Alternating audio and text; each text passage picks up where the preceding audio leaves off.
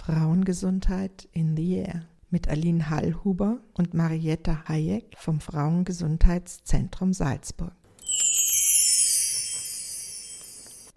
Vorstellung سلامت زنان تهیه شده در مرکز سلامت زنان سالزبورگ بگروسونگ und Einleitung به نام خداوند بخشنده مهربان سلام می کنم به شما شنوندگان عزیز برنامه سلامت زنان از رادیو فابریک.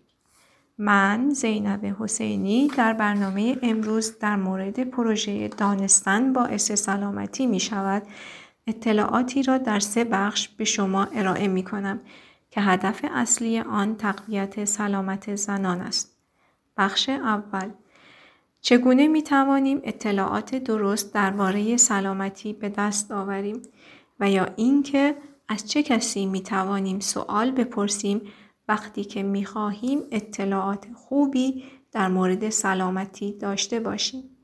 دانستن این مسئله نه تنها در دوران پاندمی که به همهگیری جهانی یک بیماری می‌گویند بلکه به طور کلی از اهمیت خاصی برخوردار است.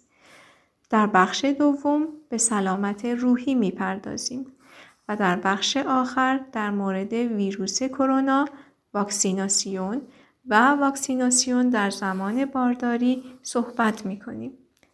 پروژه دانستن باعث سلامتی می شود با همکاری مرکز سلامت زنان جنوب، مرکز سلامت زنان شهر لینز و مرکز سلامت زنان شهر سالزبورگ به شما ارائه می شود. از شما دعوت می کنم شنونده این برنامه باشید.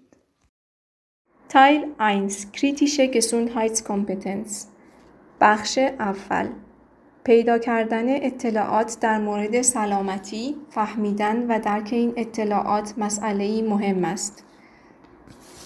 هیچ انسانی روی زمین وجود ندارد که همه چیز را بداند به همین دلیل شاید گاهی این اتفاق پیش آید که ما در مورد اطلاعاتی که به دست می آوریم مطمئن نیستیم که آیا این اطلاعات خوب یا بد هستند.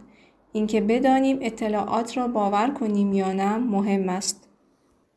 اطلاعات درباره سلامتی زمانی خوب هستند که خوب فهمیده و درک شوند. به شما کمک کنند بیماری ها را بفهمید. به شما کمک کنند علائمی مثل درد، سرفه، تب و غیره را شناسایی کنید که نشان دهنده بیماری هستند. این اطلاعات به گونه خوب هستند که با داشتن آنها شما می توانید برای خود یا فرزندتان یک تصمیم درست بگیرید. این اطلاعات زمانی خوب هستند که به شما در درک و فهمیدن اینکه گاهی یک روش درمانی با عوارض جانبی مثل سردرد، حالت تهوع، خستگی و موارد دیگر همراه است کمک کنند.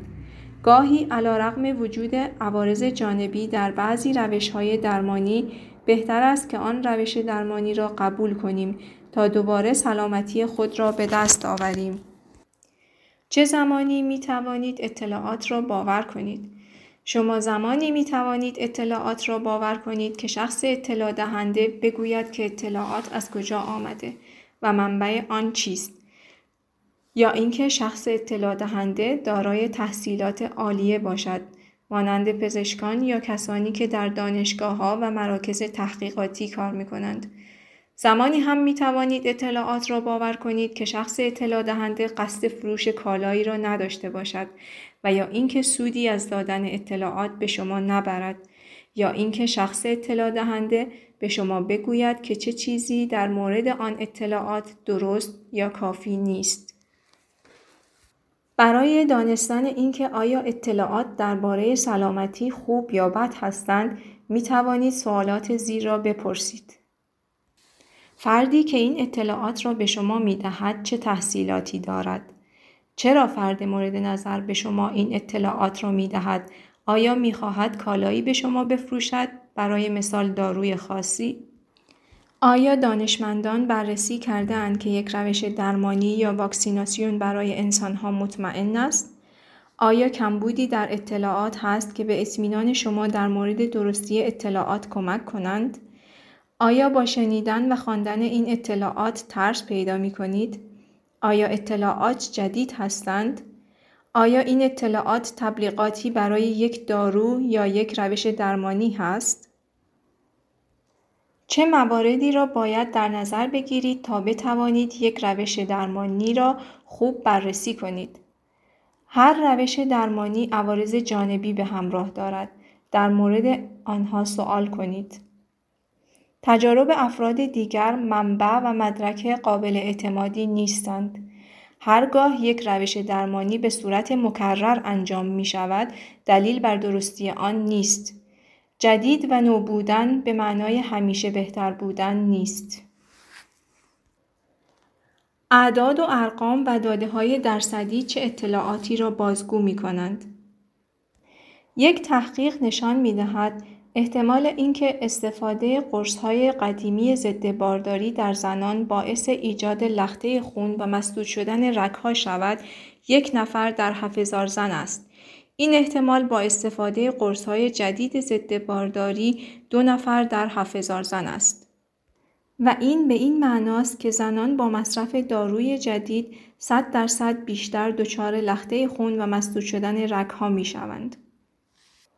اما در حقیقت خطر اینکه زنان با استفاده از قرص‌های جدید ضد بارداری دچار لخته خون و مسدود شدن رگها شوند 14 هزارم درصد بیشتر است و این احتمال خیلی خیلی کم است. اطلاعات نادرست زیادی درباره کرونا وجود دارد مثل واکسن کرونا باعث نازاری زنان می شود یا اینکه واکسن‌های mRNA فایزر یا مدرنا می توانند ژن یا همان دی ما را تغییر دهند. تعداد مرگ و میر بر اثر آنفولانزا بیشتر از مرگ و میر کرونا هست. وضع قوانین و مقررات در مورد کرونا ضروری نیست. این اطلاعات همگی نادرست هستند. آنچه در دوران کرونا باید بدانیم چه کنیم اگر خودمان یا شخصی از افراد خانوادهمان بیمار شد؟ اگر احتمال می دهیم که به کرونا مبتلا شده نباید شخصا به مطب دکتر برویم. در خانه بمانیم و با شماره 1450 تماس بگیریم. پزشکان می توانند بیماری را تلفنی تشخیص دهند و روش درمانی تجویز کنند. اگر بیماری شدید باشد، دکترها به منزل می آیند. آب زیاد بنوشید. در تخت خواب بمانید. تب خود را پایین نیاورید. تب نشانه مقابله بدن در برابر کرونا است. یک دستگاه پالس اکسیمتر یا اکسیژن سنج خون تهیه کنید. این دستگاه سلامت ششهایمان را نشان می دهد. به خصوص اگر بین روز هفتم و دهم اکسیژن خونتان پایین تر از 95 درصد بود تبتان پایین آمد و مشکل تنفسی پیدا کردید سریعا با اورژانس به شماره 144 تماس بگیرید. تشخیص بیماری ها پیشگیری و تشخیص زودهنگام بیماری ها بسیار مهم است. شما می توانید فاسورگ اونترسوخونگ یا معاینات پیشگیری را از سن 18 سالگی به بعد یک بار در سال نزد پزشک خانگی خود انجام دهید.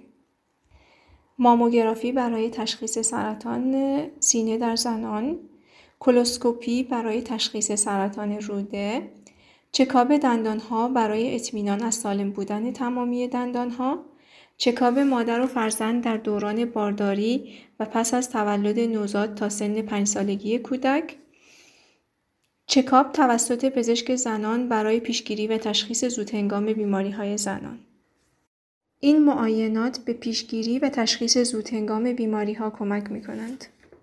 آمادگی برای مراجعه به پزشک سوالاتی که قبل از مراجعه به پزشک باید در مورد آنها فکر کنیم. چه مشکل و احساسی داریم؟ کجای بدنمان درد می کند؟ چه مدت هست که این علایم را داریم؟ تمامی داروها، عکس‌های رادیولوژی، نتایج آزمایشات قبلیتان را به همراه داشته باشید و به دکتر خود نشان دهید.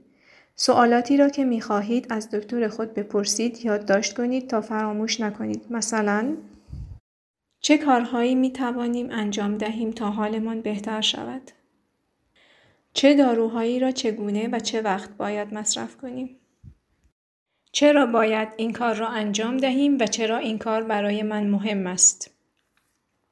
به یاد داشته باشید که شما اجازه سوال پرسیدن را دارید. این شما هستید که باید بدانید و بفهمید که مشکلتان چیست.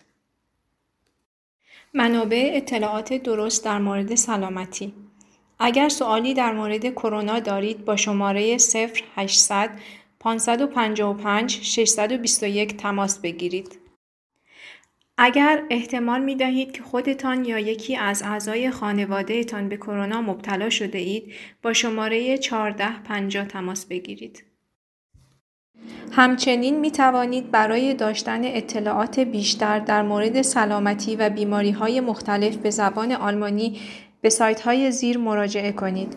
سایت وزارت سلامت www.socialministerium.at سایت سلامت جامعه اتریش www.gesundheit.gv.at سایت آژانس امنیت غذایی www.ages.at start سایت.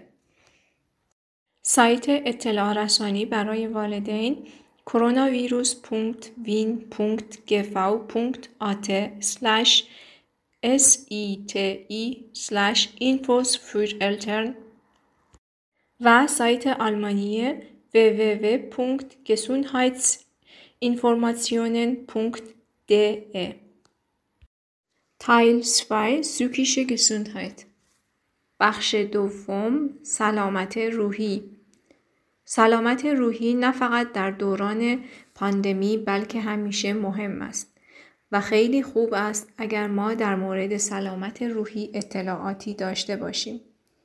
سلامتی یعنی آسایش و تندرستی جسمی، روحی، روانی و اجتماعی که سطحهای مختلفی دارد. سطح بیولوژیک یا طبیعی که جسم یا بدن ماست. سطح روانی که روح، روان و شخصیت ماست و سطح اجتماعی یعنی اینکه ما در گروهی زندگی می کنیم که شامل محیط خانوادگی، حرفه‌ای و اجتماعی است. محیطی که امیدواریم در آن احساس آسایش و سلامتی کنیم. چه کارهایی می توانیم انجام دهیم تا از نظر روحی روانی سالم بمانیم؟ مهم است که برای خودتان وقت بگذارید. وقتی برای آسایش و راحتی. وقتی که بتوانید در آن استراحت کنید و بیشتر در تخت خواب بمانید یا اینکه به موسیقی دلخواه خود گوش دهید. شما می توانید این وقت را با خانواده و دوستان خود بگذرانید یا به پیاده روی در طبیعت بپردازید. مورد مهم دیگر یاد گرفتن نگفتن به دیگران است. وقتی که افراد زیادی چیزی از شما می‌خواهند بهتر است که برای حفظ سلامت روحی خود نبگویید. نکاتی برای دوران سخت زندگی مانند دوران کرونا داشتن تحرک در خانه یا در طبیعت تحرک داشته باشید. تحرک احساس خوبی به شما می دهد. می توانید تمریناتی برای تحرک در خانه در اینترنت یا تلویزیون پیدا کنید.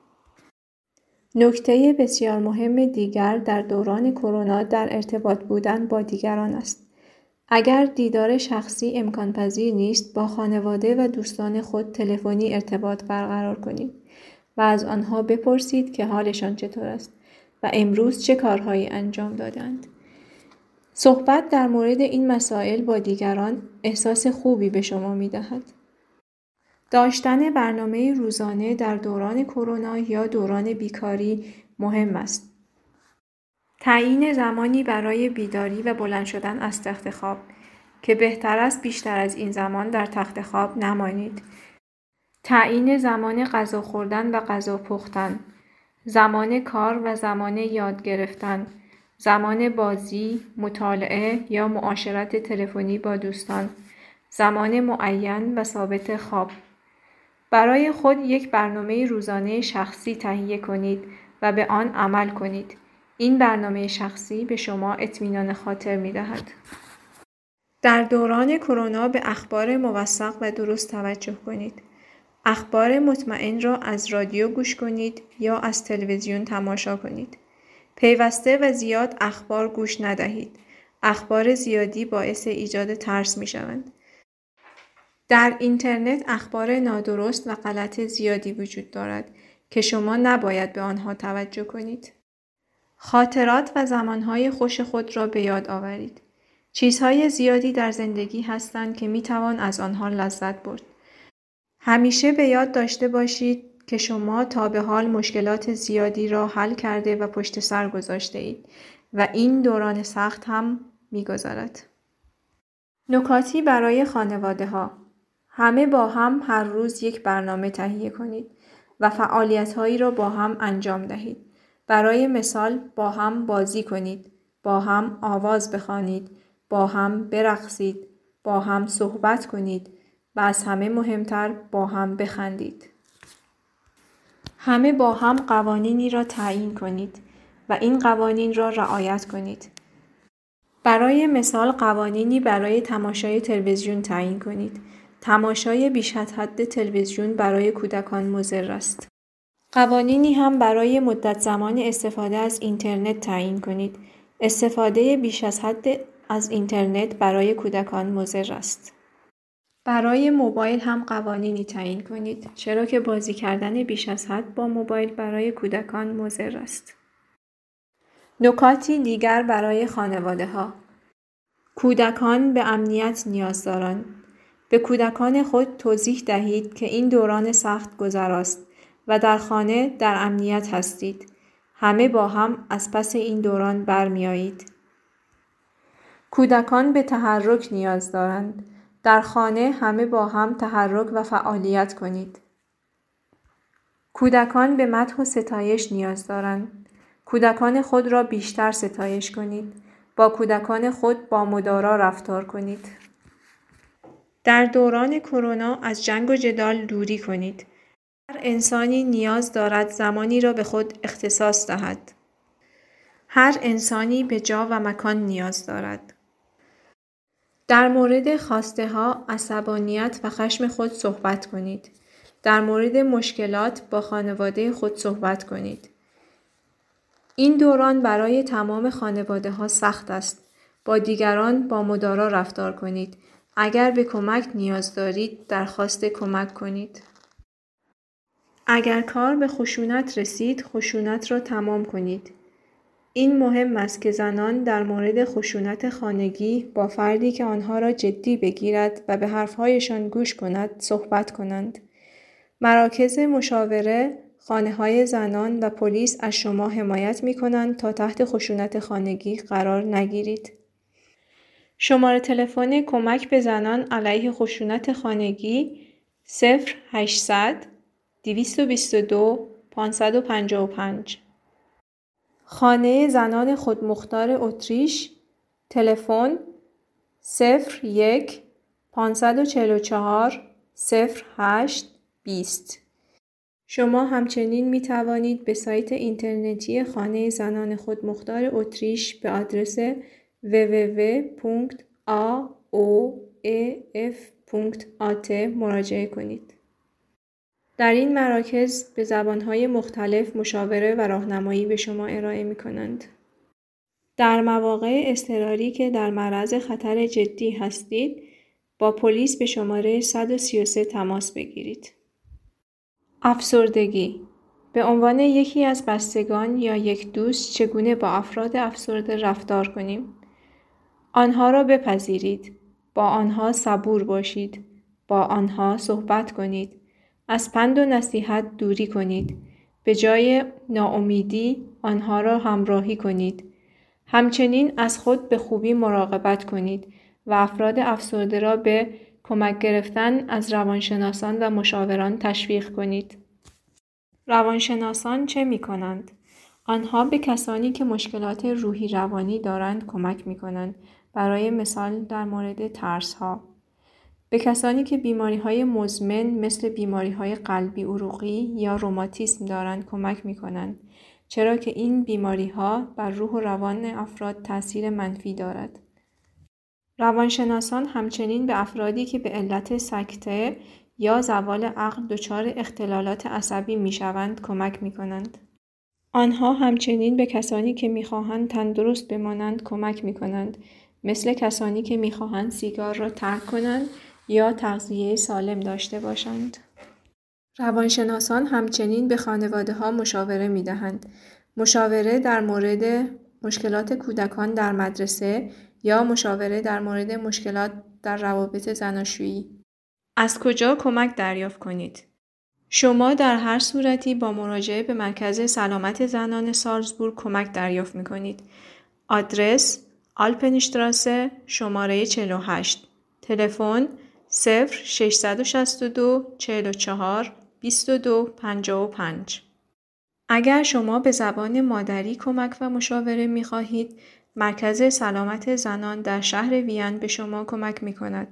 مشاوره می تواند به صورت تلفنی به زبانهای عربی، سومالیایی، آلمانی و انگلیسی صورت پذیرد. شماره تلفن 01 601 91 52 02 اگر در بحران جدی هستید با خط بحران سالزبورگ به شماره 0 662 43 33 51 تماس بگیرید. این خط 24 ساعت شبانه روز پاسخگوی شماست و شما می توانید کمک و مشاوره فوری تلفنی به صورت بینام و رایگان دریافت کنید. همچنین می توانید از مشاوران خانواده شهر سارزبورگ به شماره 0 662 80 42 28 87 در مورد روابط و مشکلات مشاوره دریافت کنید. تایل درای کرونا ویروس اون دی بخش سوم ویروس کرونا و واکسیناسیون ویروس کوچکترین واحدی است که تنها در بدن موجود زنده دیگری زنده میماند. آن موجود زنده یا همان میزبان می‌تواند انسان یا حیوان باشد. نام دیگر ویروس کرونا سارس کووید 2 یا همان سندروم حاد تنفسی دوی ویروس کرونا می باشد. بیماری ناشی از این ویروس کووید 19 یا همان بیماری ویروس کرونا 2019 نامیده می شود. ویروس خیلی خیلی کوچک است به کوچکی یک انسان در برابر کره زمین. ویروس کرونا در درجه اول از طریق تماس نزدیک به ویژه از طریق قطرات بزاق یا ترشحات بینی فرد بیمار در هنگام عطسه و سرفه منتقل می شود. به همین دلیل استفاده از ماسک باعث جلوگیری از انتقال بیماری می شود. اگر ویروس وارد بدن ما شود به سرعت و در مدت زمان کوتاهی تعداد زیادی ویروس مشابه تولید می کند. بدن ما در مقابل انبوه ویروس ها مقاومت می کند. بدین صورت ما نشانه هایی را دریافت می کنیم که علائم بیماری هستند. بدن به نیروی زیادی برای مقابله با ویروس نیاز دارد. به همین دلیل ما در صورت مبتلا شدن بسیار خسته و ناتوان هستیم. ویروس موجود در بدن ما می تواند به دیگران نیز منتقل شود. به همین دلیل قرنطینه مهم است. در بعضی از افراد با وجود ابتلا به بیماری کرونا هیچ علائمی از بیماری دیده نمی شود. در این صورت حتی خودشان هم نمی‌دانند که مبتلا هستند. به همین دلیل انجام آزمایش و تست تشخیص کرونا مهم است. بیماری کرونا می تواند به صورتهای مختلفی بروز کند.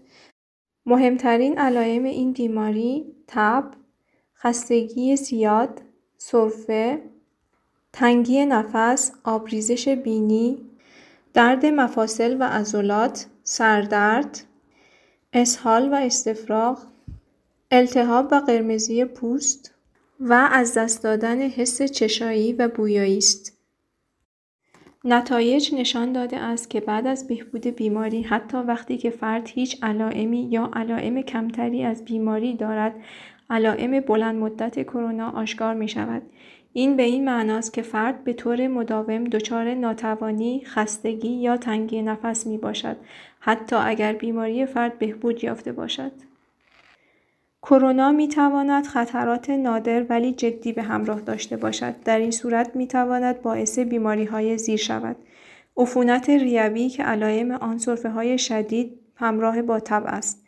اختلال در ضربان قلب که باعث تپش سریع و نامنظم قلب می شود. غلظت و ایجاد لخته خون در رگها که باعث دردهای شدید در سر، بازوها، پاها و قفسه سینه می شود. سکته مغزی که باعث بیهستی در بخشی از اندامها می شود. حمله قلبی که علایم آن درد در قفسه سینه، بازو و تنگی نفس می باشد. نارسایی کلیه ها و غیره و غیره. که در نهایت باید بیمار به بخش مراقبت های ویژه منتقل شود. چه کنیم اگر خودمان یا شخصی از افراد خانوادهمان بیمار شد؟ اگر احتمال می دهیم که به کرونا مبتلا شده ایم، نباید شخصا به مطب دکتر برویم. در خانه بمانیم و با شماره 1450 تماس بگیریم. پزشکان می توانند بیماری را تلفنی تشخیص دهند و یک روش درمانی تجویز کنند. اگر بیماری شدید باشد، دکترها به منزل می آیند. آب زیاد بنوشید و در تخت خواب بمانید. تب خود را پایین نیاورید. تب نشانه مقابله بدن در برابر کرونا است. یک دستگاه پالس اکسیمتر یا اکسیژن سنج خون تهیه کنید. این دستگاه سلامت ششهایمان را نشان می دهد. به خصوص اگر بین روز هفتم و دهم اکسیژن خونتان پایین تر از 95 درصد بود تبتان پایین آمد و مشکل تنفسی پیدا کردید سریعا با اورژانس به شماره 144 تماس بگیرید. چه کسانی در صورت ابتلا به کرونا در معرض خطر جدی هستند؟ افرادی که اضافه وزن یا بیماری قند خون یا فشار خون بالا دارند در صورت ابتلا به کرونا در معرض خطر جدی خواهند بود. همچنین مردان بیشتر از زنان در صورت ابتلا به این بیماری در معرض خطر جدی قرار دارند. افرادی که دارای بیماری های قلبی، کلیوی یا بیماری های ریوی تنفسی هستند نیز در صورت ابتلا در معرض خطر جدی خواهند بود. پیامدهای بلند مدت کرونا. قبلا به این مسئله اشاره کردیم که حتی در صورت بهبود بیماری گاهی علائم بلند مدت کرونا بروز خواهند کرد. مهمترین این علایم خستگی، ناتوانی، مشکلات تنفسی و مشکلات تمرکز هستند. که هفته ها و یا حتی ماهها ادامه خواهند داشت. یکی از راه های محافظت از خود در برابر کرونا واکسیناسیون است. این سوال که آیا واکسینه شوید یا نه خوب است در صورتی که با داشتن اطلاعات کافی و درست تصمیم بگیرید. اینکه آیا واکسن بزنم یا نه سوال خیلی مهمی است. بدن ما پیوسته و مداوم در برابر عوامل بیماری مقابله می کند. با این وجود عوامل بیماری می توانند وارد بدن ما شوند. در این صورت سیستم ایمنی بدن ما واکنش نشان می دهد. سیستم ایمنی بدن معمور سلامتی در بدن است. سیستم ایمنی بدن می تواند به عوامل بیماری حمله کند تا ما دوباره سلامتی خود را پیدا کنیم. یکی از مهمترین برتری ها این است که سیستم ایمنی بدن دارای حافظه می باشد.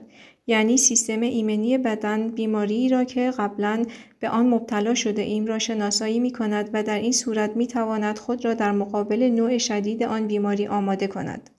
همه واکسن ها از این استراتژی یا برنامه ریزی سیستم ایمنی بدن پیروی می کنند.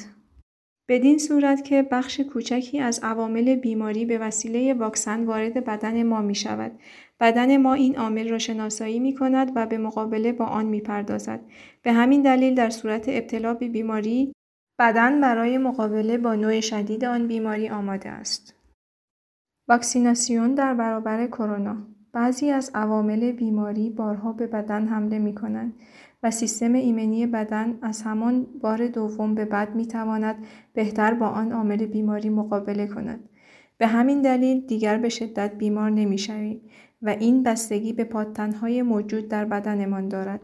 پادتنها همان آنتیبادی هایی هستند که بدن در برابر عوامل بیماری می سازد. سیستم ایمنی بدن یک عامل حیاتی است که از بدن در برابر بیماری ها محافظت می کند. بعد از واکسینه شدن در بدن چه اتفاقی می افتد؟ بدن عامل آن بیماری را شناسایی می کند و آنتیبادی لازم برای مقابله با آن را تولید می کند. به همین دلیل در صورت ابتلا به آن بیماری بدن می تواند بهتر مقابله کند. واکسن ها حاوی عوامل بیماری، ویروس ها یا باکتری هایی هستند که کشته یا ضعیف شده اند و به بدن انسان تزریق می شوند. سپس بدن آنتیبادی یا پادتن لازم در برابر آن عامل بیماری را تولید می کند که از انسان محافظت می کند. این به این معناست که اگر بعدها آن عامل بیماری به بدن وارد شود بدن می تواند از خود سریعتر دفاع کند. در این صورت انسان یا اصلا بیمار نمی شود یا اینکه بیماری به صورت خفیف خواهد بود. چرا واکسن تولید می شود یا اینکه چرا بهتر است که واکسینه شویم؟ در علم پزشکی واکسن ها جزء اقدامات مؤثر پیشگیرانه هستند آنها از ما در برابر ابتلا به بیماری های عفونی شدید که گاهی حتی می توانند باعث مرگ شوند محافظت می کنند. هدف این است که از انسانها در برابر بیماری های خطرناک محافظت شود. بیماری های عفونی باید با کمک واکسیناسیون منطقه‌ای و در ادامه واکسیناسیون جهانی به کلی نابود شوند و این زمانی امکان پذیر است که افراد بیشتری حاضر شوند در برابر عامل بیماری واکسینه شوند. چه واکسن هایی موجود است؟ واکسن های mRNA بیوتک فایزر و مدرنا mRNA یا همان RNA پیامرسان اطلاعات مهمی را مانند ساختار ویروس کرونا حمل می کند. با تزریق واکسن mRNA به انسان یک بخش کوچک از ساختار ویروس کرونا به بدن وارد می شود با داشتن این اطلاعات ساختاری بدن ما می تواند ویروس کرونا را تولید کند و با افزایش ویروس بدن شروع به تولید پادتن یا آنتیبادی لازم برای مقابله با ویروس ها را می کند که در صورت ابتلا به ویروس کرونا بدن می تواند ویروس واقعی را خونسا کند. واکسن های وکتور آسترازنکا و جانسون جانسون لغت وکتور از زبان لاتین گرفته شده است و به معنای حمل کننده یا راننده می باشد. این واکسن حاوی یک ویروس دیگر است که به واسطه آن امکان سرماخوردگی در فرد وجود دارد. این ویروس خطرناک نیست و نمی‌تواند در بدن تکثیر شود. اما این ویروس یک حامل یا راننده است که ساختار ویروس کرونا را به بدن ما حمل می کند. سیستم ایمنی بدن با شناسایی ساختار ویروس کرونا پادتن و آنتیبادی لازم را تولید می کند که از بدن در برابر ویروس کرونا محافظت می کند. آیا واکسن عوارض جانبی دارد؟ یک واکسن می تواند عوارض جانبی داشته باشد که نشان دهنده عملکرد سیستم ایمنی بدن است. در اغلب موارد عوارض جانبی خطرناک نیستند. عوارض جانبی می تواند شامل موارد زیر باشد. قرمزی، التهاب و درد در محل واکسن، همچنین امکان تب، سردرد، درد مفاصل و احساس ناراحتی وجود دارد. سردردهای خیلی شدید می توانند از عوارض جانبی خطرناک باشند که باعث ایجاد لخته خون در مغز شوند. در این صورت با اورژانس به شماره 144 تماس بگیرید. اکثر اوقات عوارض جانبی بعد از چند روز از بین می روند. عوارض جانبی وخیم باید اطلاع رسانی و پیگیری شوند. آیا با وجود واکسینه شدن می توانیم بیمار شویم؟ تأثیر واکسیناسیون صد درصد نیست. با این وجود ابتلا به بیماری خیلی کم امکان پذیر است و در صورت ابتلا بیماری خفیف خواهد بود. بدن فرد 22 روز بعد از اولین دوز واکسن در برابر ویروس کرونا ایمن می شود و در طول این مدت امکان ابتلا به کرونا وجود دارد. همچنین انتقال بیماری علا رقم واکسینه بودن هم وجود دارد. به همین دلیل استفاده از ماسک توصیه می شود. آیا واکسن ها مطمئن هستند؟ عوارض جانبی در واکسن‌های وکتور بعد از اولین دوز واکسن و در واکسن‌های mRNA بعد از دومین دوز واکسن بروز می‌شوند. از عوارض جانبی رایج می‌توان به موارد زیر اشاره کرد: تب، تب و لرز، خستگی، درد مفاصل و عضلات، قرمزی، التهاب و درد در محل واکسن. تمامی های مجاز مطمئن هستند و به خوبی بررسی و آزمایش شدند و فوایدشان بیشتر از عوارض جانبی آنهاست. در غیر این صورت مجوز به آنها داده نمی‌شد. موضوع مهم دیگر واکسیناسیون در زمان بارداری قبل از وضع حمل یا بعد از وضع حمل است. زنان باردار بیشتر از دیگران در معرض خطر کرونا نیستند. اما آنها می توانند در معرض خطر جدی باشند اگر بیماری قلبی، بیماری ریوی، قند خون یا اضافه وزن بالا داشته باشند. زنان باردار یا کسانی که می‌خواهند باردار شوند چگونه می توانند از خود در برابر کرونا حفاظت کنند؟ حتی خانم های باردار هم بهتر است از ماسک های فیلتردار FFP2 استفاده کنند.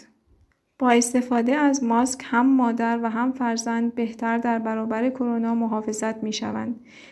استفاده از ماسک های فیلتردار FFP2 نه به مادر و نه به فرزند آسیب می رساند. زنان باردار هم می توانند واکسینه شوند. این تصمیم باید با مشورت دکتر زنان گرفته شود. اگر زنان با واکسن mRNA فایزر و مدرنا واکسینه شوند، قدرت باروری آنها ضعیف نخواهد شد. زنان باردار در دوران پاندمی یا قرنطینه بهتر است به مرخصی زودهنگام زایمان بروند. برای وابستگان زنان باردار طرح واکسیناسیون وجود دارد. کسانی که با یک زن باردار در یک خانه به طور مشترک زندگی می کنند یا تماس و رابطه نزدیک با زنی باردار دارند می توانند زودتر واکسینه شوند. در این صورت می توانند نه تنها خود بلکه آن زن باردار را هم از خطر ابتلا به کرونا محافظت کنند. چه اتفاقی می افتند اگر زن بارداری به بیماری کرونا مبتلا شود؟ برای زنان بارداری که به بیماری کرونا مبتلا شوند مراقبت‌های ویژه‌ای وجود دارد. در زنان باردار مبتلا به کرونا باید غلظت خون آنها به طور مرتب کنترل شود.